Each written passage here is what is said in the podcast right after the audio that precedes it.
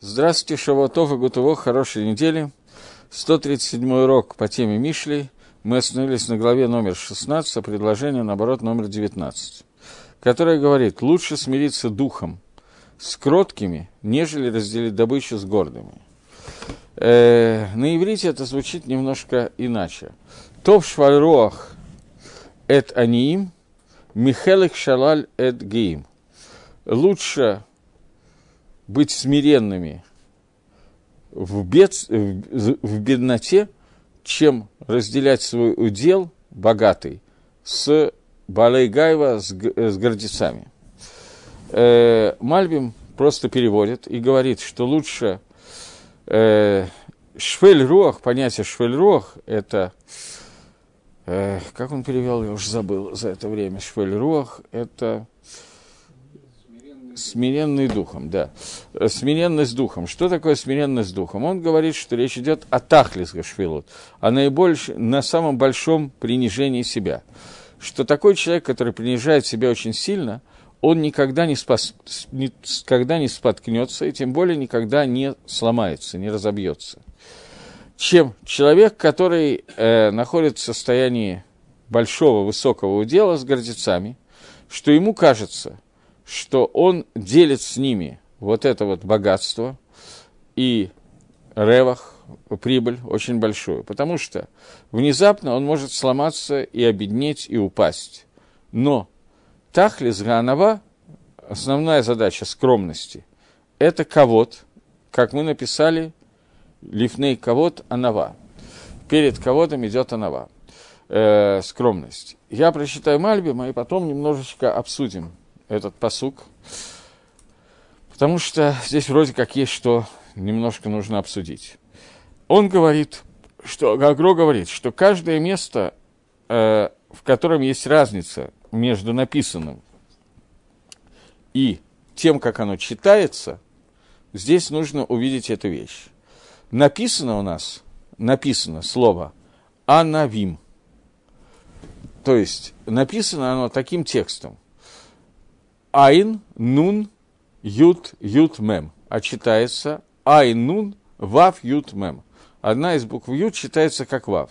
Поэтому вместо слова Аним читается Анавим. Анав – это скромный, Они – это бедный. Говорит Гаон, что каждый раз, когда есть э, написанное и, напи- и читаемое, то есть есть разница между тем, как пишется и как читается, то это э, надо понимать так, что то, что читается, это то, что открытая часть Торы, то, что написано, это скрытая часть Торы. Но есть немножко мест, где это ровно наоборот. Когда написано, это то, что написано, это открытое, а то, что читается, это скры, оно скрытое. Как, например, «Ашерло насал и шаф э, навши», что он не несет его душу просто так в холостую. Написано его душа, читается мою душу. И также лучше, наш посук, что лучше быть шваль-руах, приниженным своим духом, и сидеть среди бедняков, чем быть Альгаевой среди богачей. Слово «геим» – это э, что имеется в виду? Что написано скромный, чита, написано э, бедняки, а читаются скромные. То есть раскрытая часть, открытая часть, так как оно написано, что лучше сидеть смиренно среди бедняков. Это открытая часть. А скрытая часть, что не просто сидеть среди бедняков, но среди скромных людей. То есть скромность здесь как бы в виде намека, в виде скрытой части написано. А открытая часть, говорит Гаон, это лучше находиться среди бедняков, чем среди богачей. Это открытая часть этого посука. Теперь он говорит, чем э, среди богатых э, гордецов. И приводится здесь Маасе Раби Акива, история, которая случилась с Раби Акива, что он увидел одного богача, который среди, сидит среди бедняков. что это за история? Э, она нигде не написана. Хагро ее приводит, в Талмуде этой истории нету. Есть книга Минарад Гамиор, которая приводит эту историю тоже очень сокращенном виде. Там э, написано таким образом, что из этого следует, что когда богач среди, сидит среди бедняков, то это может быть из-за трех вещей. Три причины, по которым он там сел. Первое – что он не хочет гордиться своим богатством, боится стать гордецом, поэтому сидит среди бедняков, чтобы не, гор... не выглядеть и действительно не гордиться тем, что он богатый. Второе, что этот человек э, обещал там сидеть по каким-то причинам до этого, что он туда придет, или что он разорился. Поэтому он садится туда. И последняя причина, что он хочет э, легадгиш подчеркнуть, что бедняки и богачи, они одинаковы в своем э, творении. То есть между ними нет никакой разницы. Поэтому этот человек выбирает такое место. И это история с Раби Акивой, который увидел этого человека и объяснил нам эту историю. Он объясняет, что еще одна, что основная цель Тахлис, как это сказать, цель, наверное, для которого человеку дается богатство, это для того, чтобы человек мог, для чего служит богатство, чтобы человек мог выполнить свои желания. И э, человек, который Мидгая гордится, то ему недостаточно, все что, богатство, которое у него есть, гордецу, недостаточно для того, чтобы выполнить те желания, которые у него существуют. И это то, о чем сказано. Эйна дамет выхацита аватоба эдо. Не бывает, что человек умер, и э, половину своих стремлений он осуществил в этом мире, своих желаний он сделал, достиг.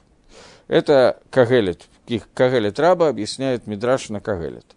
И поэтому хорошо, чтобы человек сидел среди бедных людей, и ему хватало того, что есть у бедняков, и тогда ему всегда будет достаточно. И шеф рох, человек, который смиренен, и человек, который они им, бедняки – это вещь, которая как бы практически равнозначна, что это обратный антоним понятию э, богатства или нефиш рахава. Нефиш рахава – это дословно широкая душа, имеется в виду человек, которому всегда мало, у него душа требует очень многого.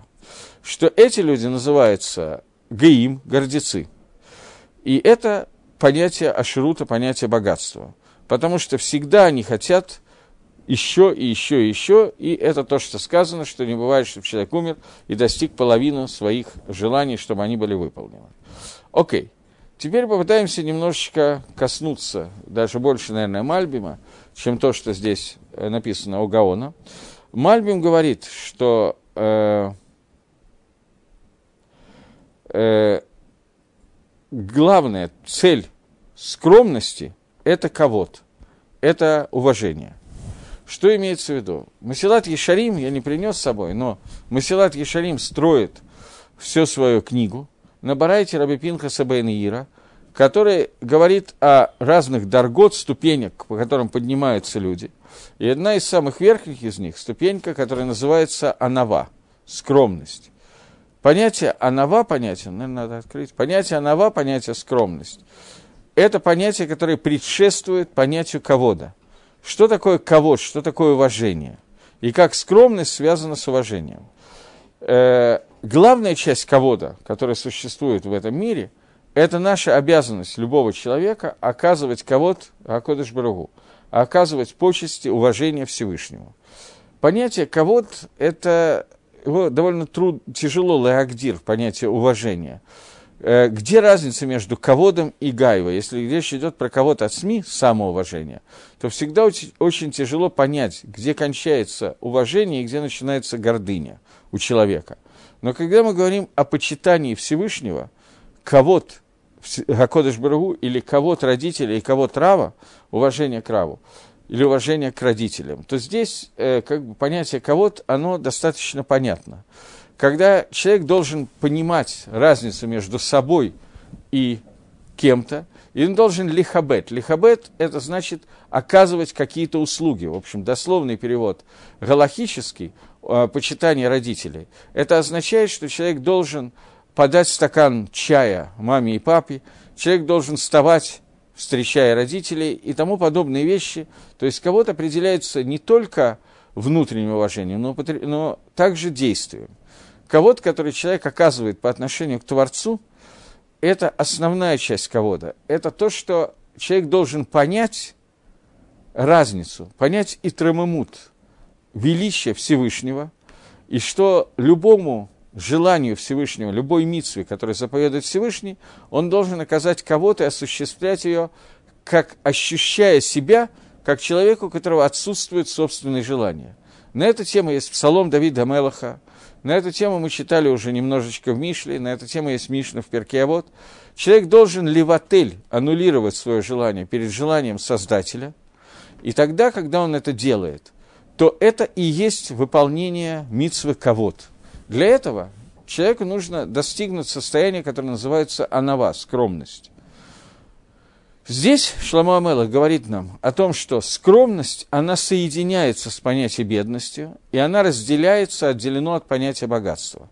И как объясняет нам Гаон, человек, богатый человек, который сидит среди бедных, есть несколько причин, и последняя, самая лучшая – это когда он показывает, что нет разницы между богатым и бедным, они одинаковые, они находятся на одном и том же уровне. Теперь, что означает понятие анава, понятие скромность? Говорит Мишна в трактате Перкиавод, что если ты учил много Торы, много Торы, то не такзик тавала от смеха бишвельзена царта, то не считай, что ты что-то, тебе кто-то что-то обязан, что ты не гордись этим. Потому что для этого ты был создан, это и есть твое предназначение в жизни. Человек должен понимать, находясь в состоянии вот этой скромности, понимая, что все, что он сделал, это он делает свои функции на земле, для которых он создан. Он является инструментом в руке Всевышнего. Скромность наших, э, а вот наших працев, она описана в Торе разными словами. Авраам говорит, что «Анахи афар ве эфер» – я являюсь, э, Афар – это прах, Эфир – это зала. Ты, Всевышний, оказываешь мне много милостей, а я Афар в Эфир, я вообще зала.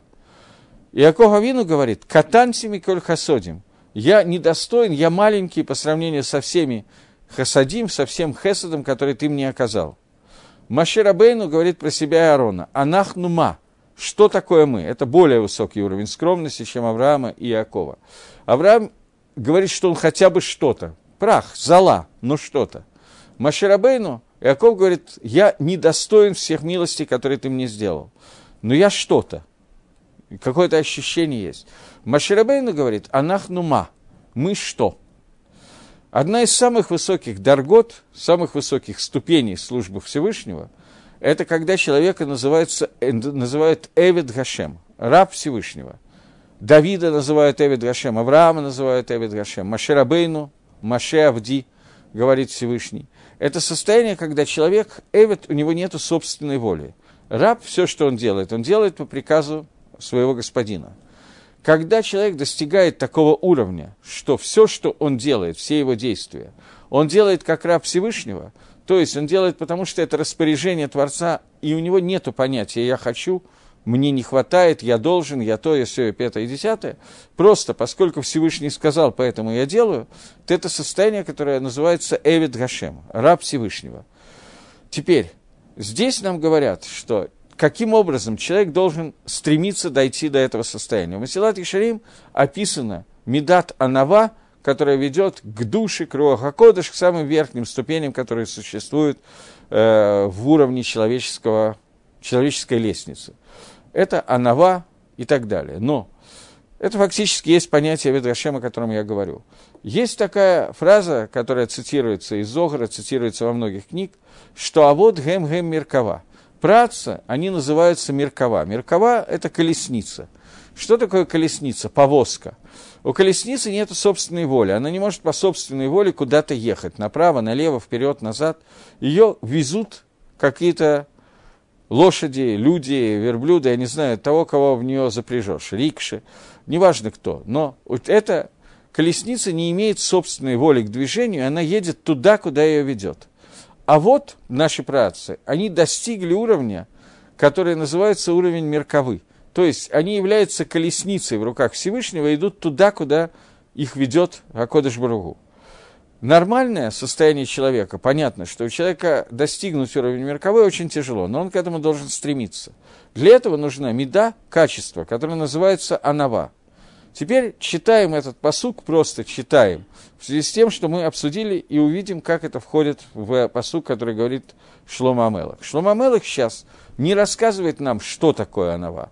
Он рассказывает, как достигнуть этого состояния. Он говорит, что лучше находиться в смирении духом среди анавим, скромных или бедняков.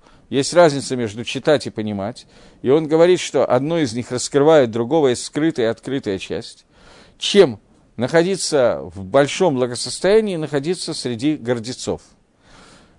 Пшат этого посука, объяснение этого посука, то, что как человек должен постараться дойти до этой меды, до этого качества, которое называется скромность.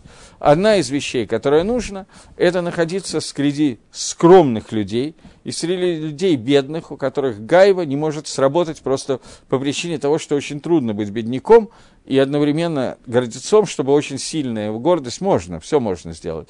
Но тем не менее, обычно эти люди, которые понимая, что они ничего не могут достигнуть, сделать и так далее, они более скромные и более полагаются на Всевышнего. И это то, что, чему учит нас Шламо Амелах. Он не говорит о том, что богатый человек должен выбросить все свои деньги, чтобы стать бедным для достижения меры скромности. Этого не говорится, и Шлома Амелах был достаточно богатый и так далее. Но человек должен находиться в этом состоянии, находиться в состоянии, когда свои рационот, он подчиняет свои желания, он подчиняет рациону Всевышнего, желанию Творца. Окей. Теперь следующий посук говорит, обдумывающий свои дела найдет благо, а надеющийся на Всевышнего, он, у меня в русском переводе написано блаженен, переведем счастлив. Мне помогли до урока, потому как я не очень могу такие слова переносить. Так вот, Маскиль Альдавар Емцатов, Убатея Башем Ашраф. Человек, который размышляет эти вещи, он найдет добро, то есть человек, который ищет и думает над ней, он ее найдет. Но человек, который уверен во Всевышнем, ему принадлежит понятие счастья. Говорит Шлом Амелах, э, это говорит Мальбим, что лехахам лев и кранавон, э, слегка я не то предложение читаю, маскиль альдвар и мацатов. Человек, который раздумывает какой-то вещи, он найдет добро. Что имеется в виду? Имеется в виду, человек, который Аса иньянав было скала, человек, который делает свои, решает свои вопросы без раздумий, без размышлений. Было и лев и не обращает внимания, чтобы левхор гаим цаим амавелим этахлис и не, э, и не обращает внимания, чтобы вы найти, выбрать те вещи, которые ведут к цели. Он не найдет добра, потому что тахлис, цель, которую он выбрал, поскольку он и не выбирал на самом деле, он не дойдет до цели, поскольку он и не искал. Но человек, который думает над каждой вещью и пытается своим разумом найти правильный путь, как, каким образом он его сделает и так далее, он выберет и найдет самый лучший путь своих действий. Есть разница между мацлиях и маскиль, говорит Ра Мальбим, между двумя понятиями. Понятиями успешный и разумный. Это не одно и то же. Гацлаха, успех, это вещь, которая э, идет микре, случайным образом, случайных в кавычках, естественно, альпи мазаль, в соответствии с мазалем, в соответствии с э, судьбой, предначертанием звезд, в соответствии с мазалем. Человек разумный – это человек, который разум, раздумывает своим путем своего мозга, как найти более правильные пути к выполнению какой-то цели. И тогда находит самое лучшее, как человек, который ищет и находит то, что он искал. Однако, есть еще один путь, который не является путем маскиля, путем разума, для того, чтобы достигнуть своей цели вообще. То есть пока мы видим, что есть два пути. Первый путь – это человек, который вот такой удачливый человек, который с помощью мозаля достигает своей цели. Просто вот так случилось, что он родился, и все получается. Пошел поиграть в рулетку, выиграл – пошел еще что-то делать, тоже получилось. Иногда думает без раздумий и так далее. Все, к чему прикасается, все сразу же сбывается. Такие люди, безусловно, есть, и это зависит от мозали. Есть люди обратные. Даже если они будут очень старательно разумом пытаться достигнуть цели, то в определенных вопросах таков у них мозаль, что они его не достигнут. Так вот случилось. Э, как кто-то из наших Амараем или Танаем, по-моему, Танаем, говорил, что если я начну торговать гробами, то люди перестанут умирать. Поэтому это не получится. Он был не глупый человек отнюдь, но он видел, что ему неправильно делать какие-то вещи. И есть еще один путь, который называется Батея Башем, уверенность во Всевышнем. Человек, который верит, что сделает Всевышний в соответствии с Гашгохой, в соответствии с тем, как Гашгаха, влиянием, которое Всевышний построил, и тогда этот человек ашраф, он счастлив. В русском переводе блаженен, потому что это счастье и удача духовные, которые у него происходят, потому что ошер, счастье, это вещь, которая выше, чем гацлаха, выше, чем успех. Потому что это ошер, это счастье, которое находится в душе у человека. Э, я прочитаю Гаона, и потом немножечко обсудим этот посук. Я уже несколько раз это говорил, но ничего не сделаешь, раз Гаон еще раз захотел войти в это. Не Гаон, а Шлома Амелах, то нам придется этим заняться. Маскиль – это человек, который раздумывает над вещью, которую ему нужно найти, к которой ему нужно приблизиться. Слово «маскиль» речь идет, говорит Гаон, про Тору и занятие Торой. Мальбим говорил, объяснял этот посук, понятно, что оба комментария правильно. Мальбим говорил о том, что здесь речь идет о Аламазе, о успехах и о счастье и о раздумье, как себе устроить жизнь в этом мире. Э, Гагро сразу же начинает с Торы и говорит, что Маскиль – это человек, который занимается Торой и трудится в ней. И он найдет тов, он найдет э, добро в этом вопросе, он достигнет понятия, которое называется тов. Э, в 11 главе Мишлей есть похожее место, которое связанное, один момент. В 11 главе в 13 предложении написано, написано, написано, вот оно начинается. Голех ракиль мегаласот венааман рух михседавар. Нет, извините. Да, все правильно. Э,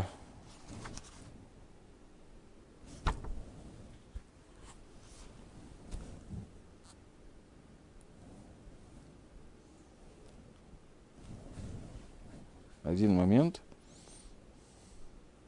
Он говорит, что такое михасе давар, то есть дословный перевод, человек, который идет, сплетничает и рассказывает тайны, и на, это нехороший человек. А человек, который на Аман Рух, которому его душе верят, это человек, который скрывает вещи.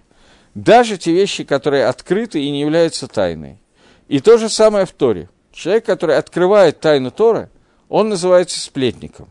Но человек, который на Аман Рух, то есть человек, который э, дух, мы ему верим, доверяй, доверительный человек, он скрывает какие-то вещи, даже те вещи в Торе, которые открыты, он скрывает от человека, который недостоин этих вещей.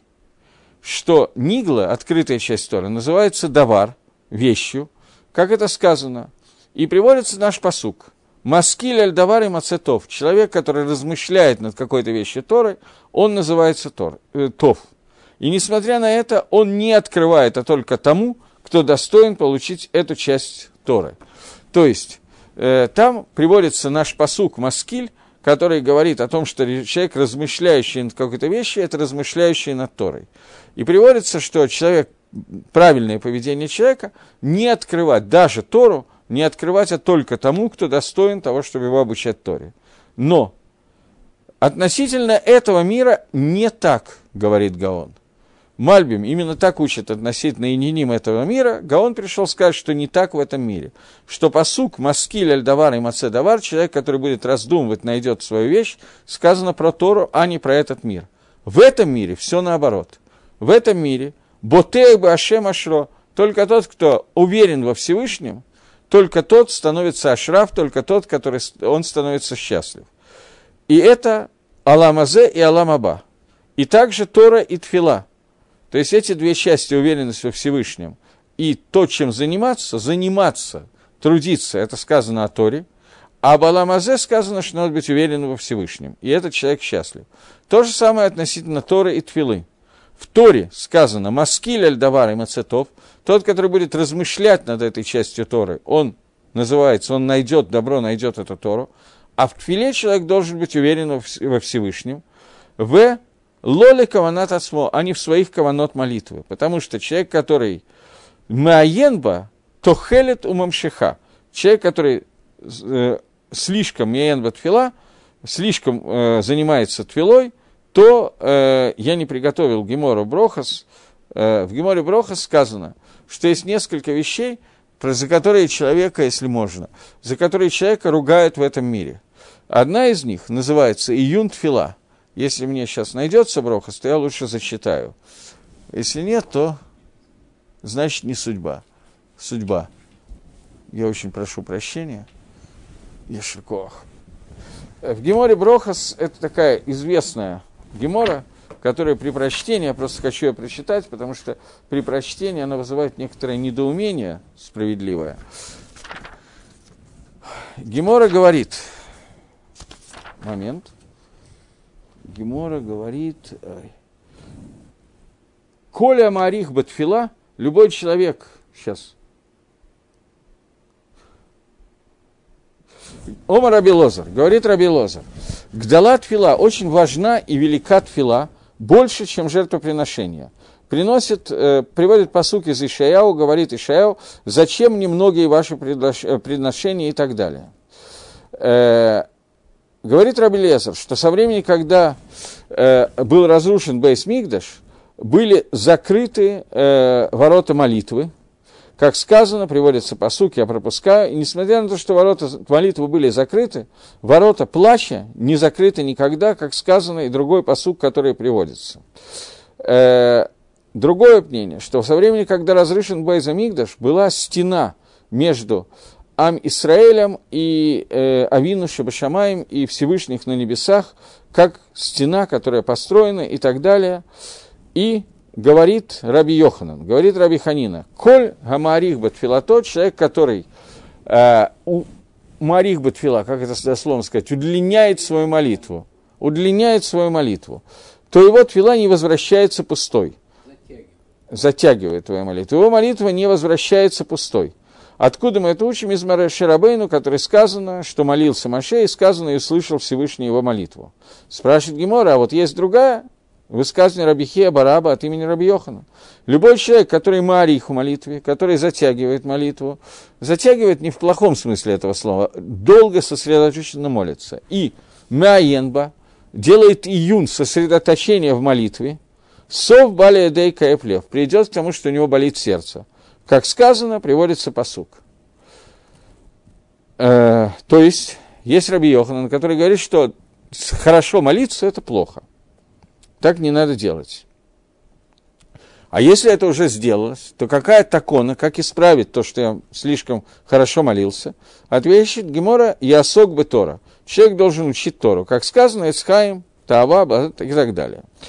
Э, таким образом, у нас получается кушья. С одной, в одном месте Раби Йоханан говорит, что хорошо молиться и долго, и, и сосредоточенно, это хорошо и правильно, а с другой стороны говорит, что этого делать нельзя – и как ответить на этот вопрос?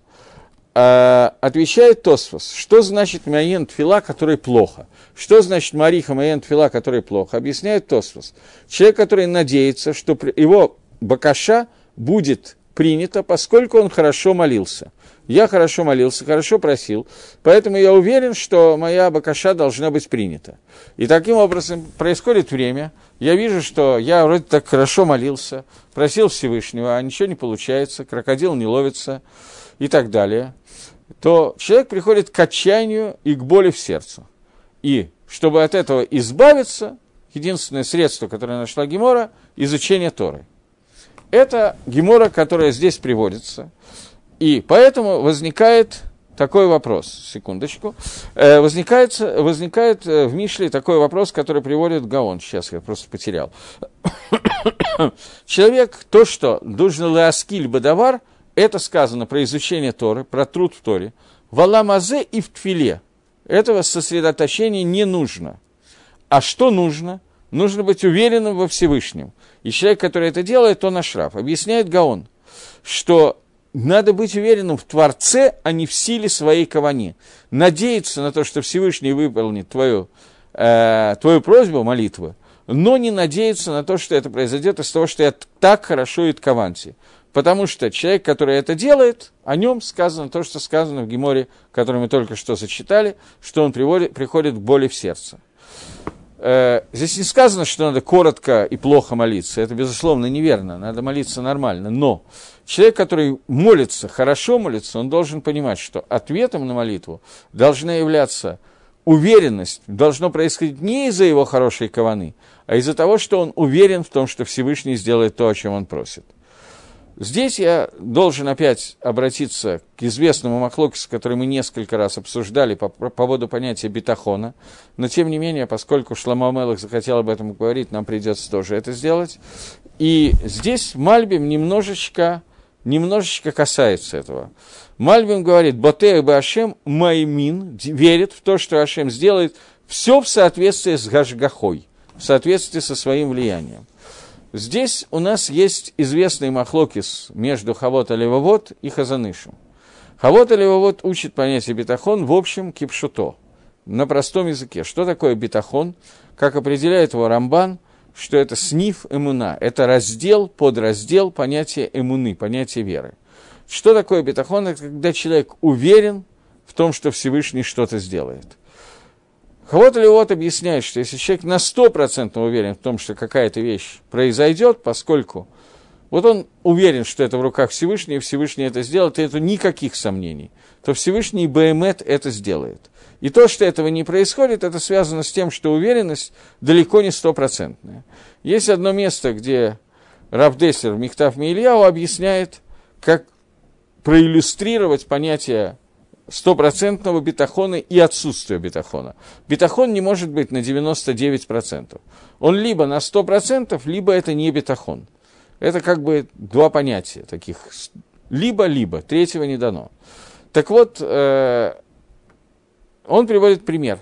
Человек покупает лотерейный билет. Лотерейный билет, который может выиграть 10 тысяч долларов – за неделю до розыгрыша ему кто-то предлагает. Он говорит, я уверен, что этот билет выиграет. Никаких сомнений, что Акодыш Брагу пошлет мне эти 10 тысяч долларов, для того, чтобы у меня возможность была выполнять мицвод, учить Тору и так далее. Тут ему предлагают продать этот билет за несколько дней до, до розыгрыша за 9999 долларов. Если он согласен продать этот билет, то значит, что этой уверенности никогда не было. Этот бетахон не родился. Потому что человек, Элаим Кен, он хочет этот доллар выбросить на ветер, но обычно люди не хотят выбрасывать деньги на ветер, а просто, если он согласен чуть дешевле продать, то это означает, что бетахона никогда не было на самом деле. Поэтому Акодыш Брагу не дает выигрыш в лотерейный билет, который человек планирует и считает, что он был уверен, а вот почему-то это не произошло. Это объяснение Хавота Левовод, это объяснение очень высокого уровня бетахона, который почти невозможен, но тем не менее у нас, наверное, невозможен, но у каких-то людей он, безусловно, был, настолько, что где-то разбирается вопрос, почему Асара Гаругей Малхут, 10 праведников, которые э, были убиты Римом, э, Раби Иуда бен Бава, например, который дал смиху пяти Талмидей Хахомим и сказал им «бегите, потому что римляне начали преследовать их, а сам остался на месте. Э, ученики убежали, а его они пронзили копьями, стрелами и превратили в решето. Так что там ничего от человека не оставалось, а, там сотни стрел в него вонзили и так далее. Задает вопрос, по-моему, это в Лешем был вопрос, если не ошибаюсь, почему он не воспользовался своей медат бетахон, своей мерой бетахона, уверенности во Всевышнем, для того, чтобы спасти свою жизнь. И он отвечает, что да, Ингахинами, безусловно, он мог это сделать. Просто Асарага Ругей Малхут, они видели, что это действительно кзерами на Шамаем, что Акодыш Барагу по каким-то причинам считает, они знали по каким причинам, что это необходимо для какого-то текуна этого мира, они бы могли с помощью бетахона сделать так, чтобы к ним этого не относилось, но тогда бы Всевышнему потребовалось сделать этот секунд каким-то другим способом. И они не хотели этого, поэтому они отказались пользоваться Медат Бетахон, пользоваться своим, своим качеством уверенности во Всевышнем, иначе бы римляне не могли им ничего бы сделать. Такой ответ существует, это Аллах, который, в общем, базируется на книге Хавот или Вавот Бетахона. Но Хазаныш Бепаштус полностью, халек полностью спорит с этим понятием бетахона и говорит, что такой бетахон, такое понимание неверно. Потому что как человек может быть уверен, что Всевышний хочет того или сего? Откуда я знаю, в чем состоит желание Творца? Настоящий бетахон – это когда я уверен, что все, что происходит, происходит по воле Творца. И поэтому то, что говорит наш посук, человек, который уверен, Батуа Башем, уверен во Всевышнем, он счастлив, потому что он понимает, что то, что сейчас происходит или произойдет, он через него выполняется воля Всевышнего, и это есть его счастье, понимание того, что он через него, им, с его помощью, выполняется воля Всевышнего, и это настоящий высший бетахон. То есть человек должен быть уверен, что то, что произойдет, исходит от Всевышнего. Но кто сказал, что произойти должны именно то, что я считаю правильным? Может быть, у Всевышнего другие творческие планы. И таким образом получается некий махлокис между Хазанышем в книге Имена Бетахон – и Хавода Левовод, который говорит на эту тему. И, конечно, для меня намного более понятное Гагдара Хазаныша, понятие бетахона, чем Гагдара Хавода Левовод. Я, правда, слышал вещь, которую я, правда, не очень могу понять, но говорят о том, что Хазаныш и Хавот Левот говорили про разные уровни бетахона, а на самом деле махлокиса между ними нету. Лихора сам Хазаныш писал о том, что махлокис существует, и воспринимал себя как того, который пришел Ахлок Хавот Левот, устроить с ними махлокис. Но, тем не менее, такие понятие существует. Рав Деслер построил, у него есть такая статья Ештадлут и Бетахон про Мираглим, про разведчиков, довольно длинная, где он объясняет понятие бетахона, в общем, в основном базируясь на Хазаныше, говоря о том, что человек, который Батея Башем, который уверен во Всевышнем, он должен свою степень свою, своей уверенности – она должна соответствовать Ештадлуту усилиям, которые он проявляет. Что человек не может, так как написал Гаон, Гаон здесь написал, что понятие э, маскиль, фактически, если перевести на другой язык, маскиль эльдавар имцатов, человек, который раздумывает какую-то вещь, он найдет добро, это раздумывание, это решение, по какому пути правильно пройти, взвешивание, иштадлут, попытка сделать правильно. А ботея бы Ашем – ашраф, это уже не ештадлут, это бетахон. Таким образом, эти два кусочка посука говорят на две темы. Первое про ештадлут, второе про бетахон. Так как их учит Гагро, он на лихойра, на первый взгляд, э, неважно. Так как их учит Гагро, он хочет сказать, что первая часть посука относится к понятию ештадлут, относится к понятию Торы, в которой человек должен ли штадель, а второе понятие битахон относится к понятию аламазе и молитвы, потому что молитва тоже вся относится к аламазе. Поэтому здесь он должен полагаться на Всевышнего, а в Торе он должен не полагаться на Всевышнего, а идти по пути ештадлута, который он проявляет. Лихойра, Агро идет по тому понятию бетахона, которое я только что вам рассказал от имени Хазаныша – и также Мальбим, который говорит, что бетахон – это связано с гашгахой, с влиянием Всевышнего. То есть Всевышний повлияет, соответственно, с его гашгахой, с его намерениями, так как он считает нужным. И то же самое, лихойно, на первый взгляд, написано у Гаона, который говорит, я еще вас возвращаюсь. Тот, кто батех бы Ашем, тот, кто уверен во Всевышнем, он ашраф, он счастлив. Это иньиней аламазе и аламаба, то есть Тора и Тфила – что имеется в виду? Что человек, который молится, он не должен рассчитывать на свою кавану. Здесь не написано, он должен быть уверен в том, что Всевышний сделает в соответствии с его планами. И это бедюк, то, о чем писал Хазаныш, на первый взгляд. Вот такой вот махлокис, и получается, что мы уже один раз видели в Мишле, что и Гагро, и Мальбим значительно больше понятно, если они определяют понятие бетахона так, как, объединяет, так, как определяет Казаныш, а не так, как Хабота Вот Здесь это видно второй раз. Окей, двинемся дальше. 21-й посук говорит. Да, еще одну секундочку, я забыл еще одну вещь, что Деслер, когда он объясняет понятие гештадлута и бетахона, он не идет по пути Гагро, который говорит, что гештадлут должен быть в Торе, а бетахон должен быть внутри этого мира. Он как раз на эту идею, если можно так сказать, халек.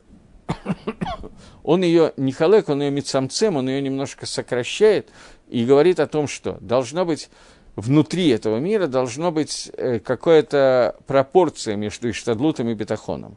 Агро идет по пути, что весь Иштадлут человек должен при, применять к Торе, а в, в молитве и внутри этого мира ему нужен минимальный Иштадлут, ему нужен Бетахон. Хазаныш же пишет о том, что это должна быть пропорция внутри действий, связанных с этим миром, между Иштадлутом и Бетахоном. То есть, человек, у которого очень высокий Бетахон, ему нужен значительно меньше Иштадлут. Человек, у которого Бетахон пониже, ему нужен Иштадлут побольше.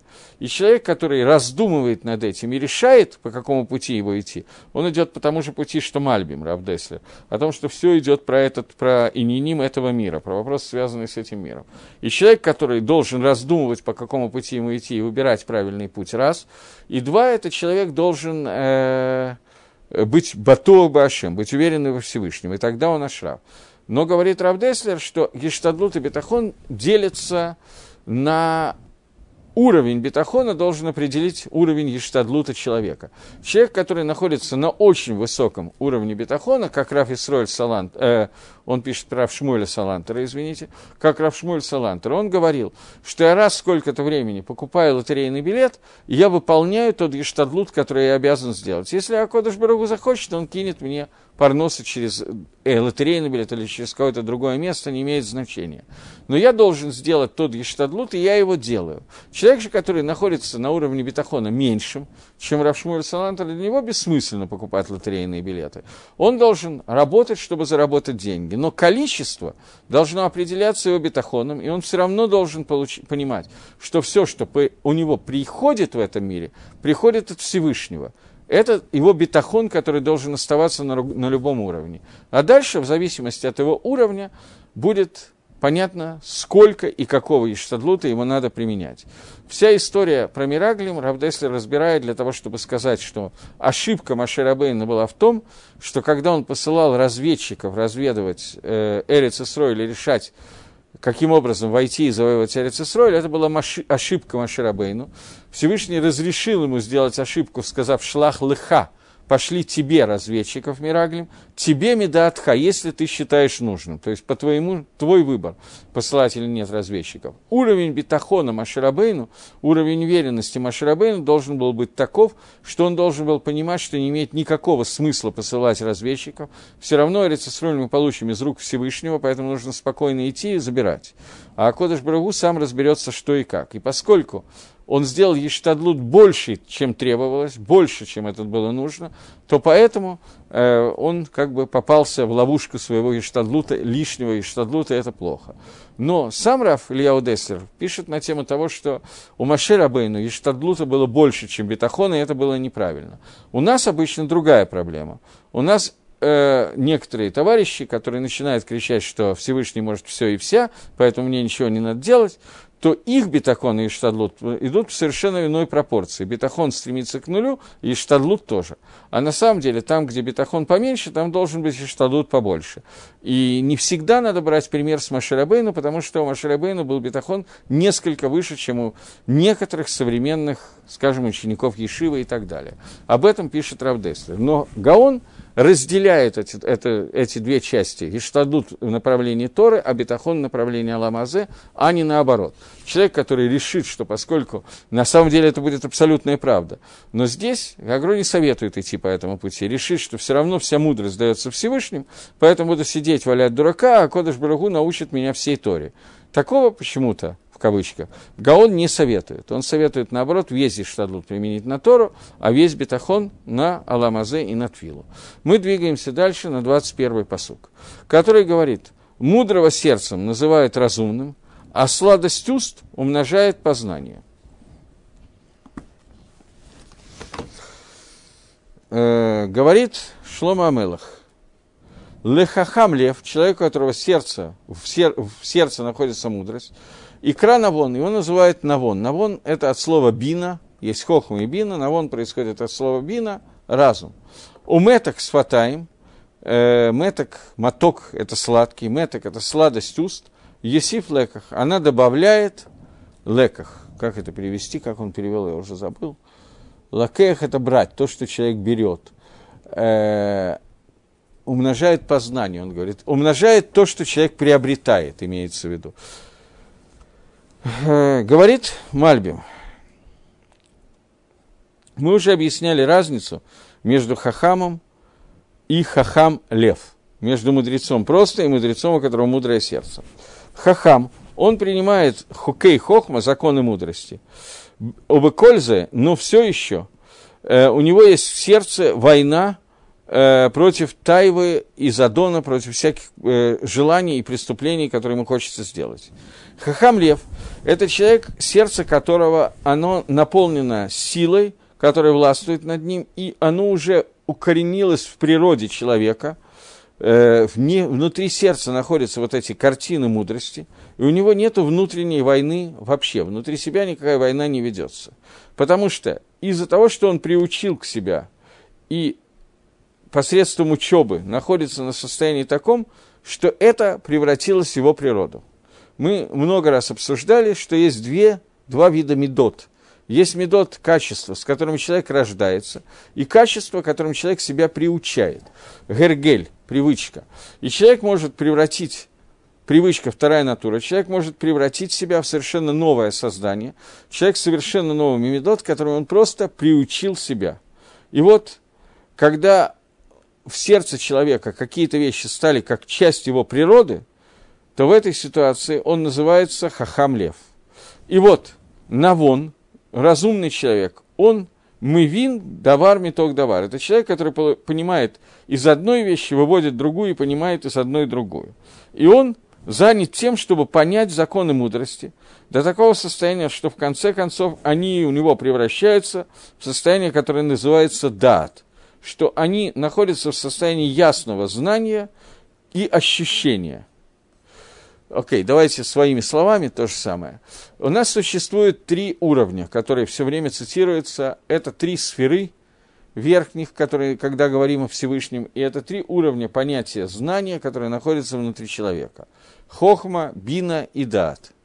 Хохма – это информация, которую человек получает сверху, от учителя, из книг, от Всевышнего тем или иным путем. Бина – это человек раздумывает о той информации, которую он получил, и на основании этой информации выводит новые какие-то вещи. Грубо говоря, если перевести это в математическую формулу, то хохма – это определение и аксиомы, которые известны, а бина – это теоремы, которые доказываются с помощью аксиом, которые даны, и решение задач, которые базируются на аксиомах, определениях аксиомах и теоремах. И вот решение этих задач, это уже называется бина, когда из одной вещи я веду, вывожу другую. Человек, который постоянно находится в состоянии вот этой вот бины, в состоянии раздумий, размышлений, выводов и так далее, то то, что он вывел, входит в состояние критерия, который называется дат. Дат, дословный перевод, это знание. Дат – это соединение, дат – это хибур – Хибур – это «выедат Адам от Хава и что?» И познал Адам Хава свою жену. Познание – это соединение, слияние с той информацией, которая есть у человека.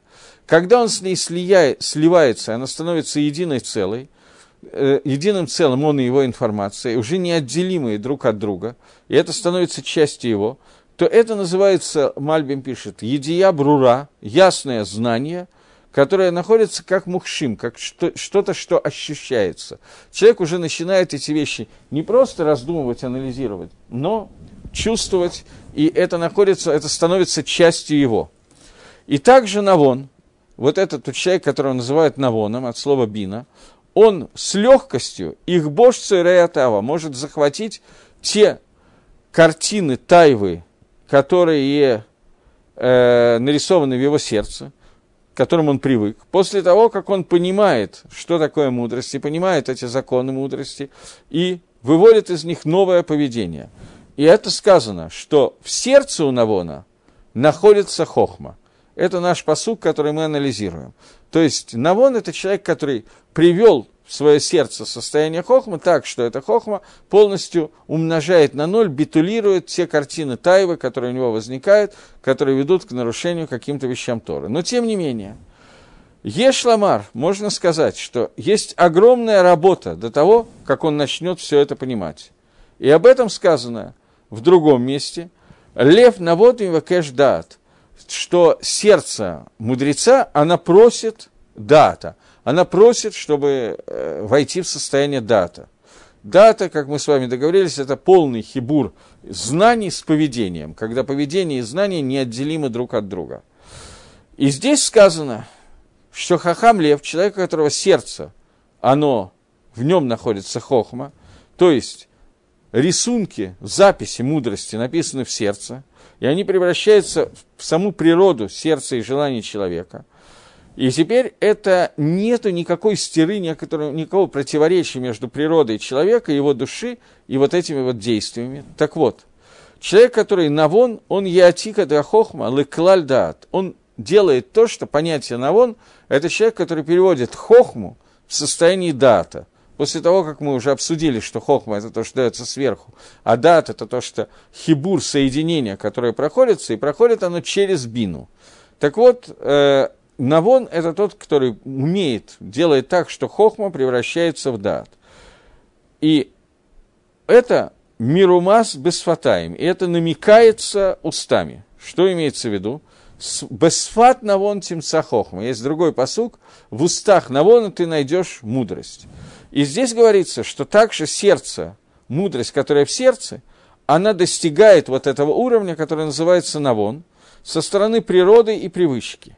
И посредством этого, из-за этого получается, что меток с фатаем, э, сладость уст, она добавляет то, что ты приобретаешь. То есть, если человек маатик, э, это копия, копирует мудрость своими устами, кидавар еду бедат, как та вещь, которая находится в состоянии да. То есть, если у человека постоянно какие-то кусочки хороших медот, Торы и так далее находятся на устах, он постоянно говорит какие-то фразы, то есть мургаль, он к ним привык э, внешне выводить вот эти вот вещи, то это добавляет его приобретение, добавляет, то есть это добавляет для него возможность приобрести какие-то новые виды учения, которые вытекают из хохмы, которые у него есть. Как мы говорили, что Ишма Хахам Ваисиф Леках, что мудрец услышит и добавит леках, возьмет себе, приобретет что-то дополнительное.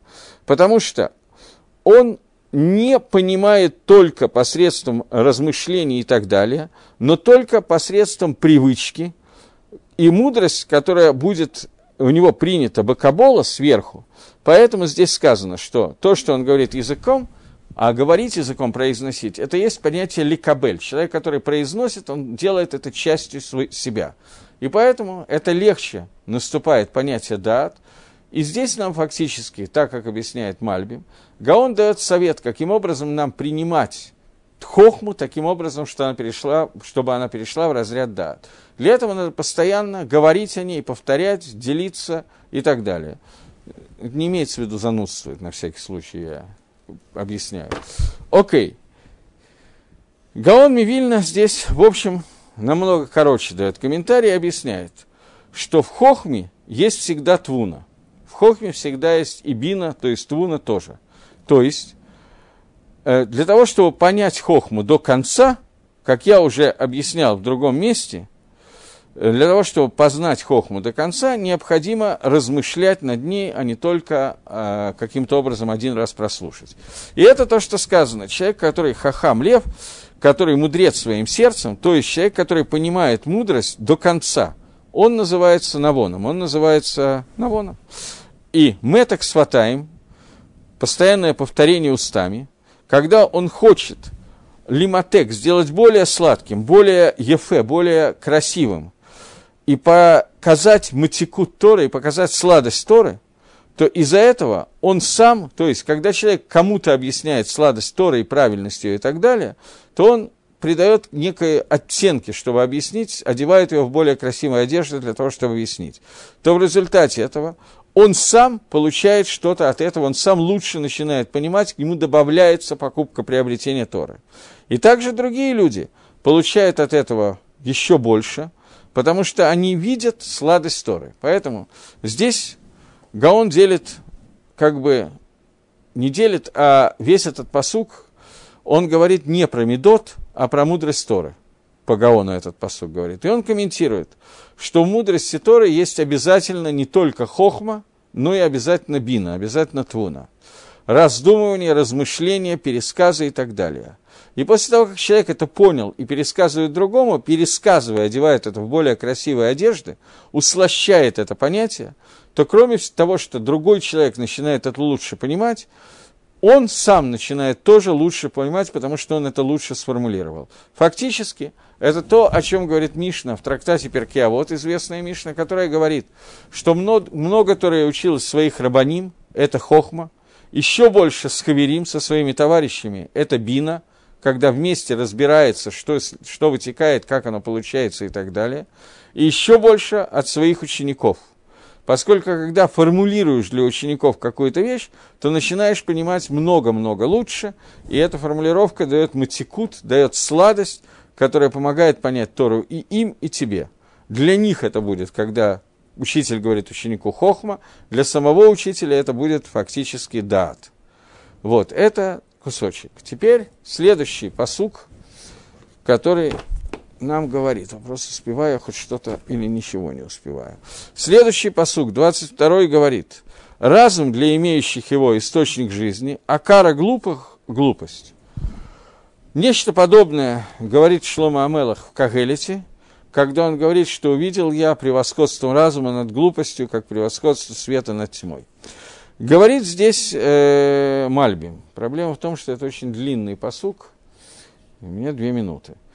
Говорит Мальбим, что Макор Хаим Сейхель Баалав. Нет, секунду. Да. Макор – источник жизни – это разум его хозяина. Один момент. Что я читал? Ну да. Он только перевел не совсем точно. Давайте я переведу более точно, 22 предложение. Макор Хаим Сейхель Баалав. Источник жизни – это разум его хозяев. У мусара велим и велет. А мусар, мораль глупцов, это их глупость. Знаете, я думаю, что я закончу на одну минуту раньше, потому как нет смысла начинать этот посук.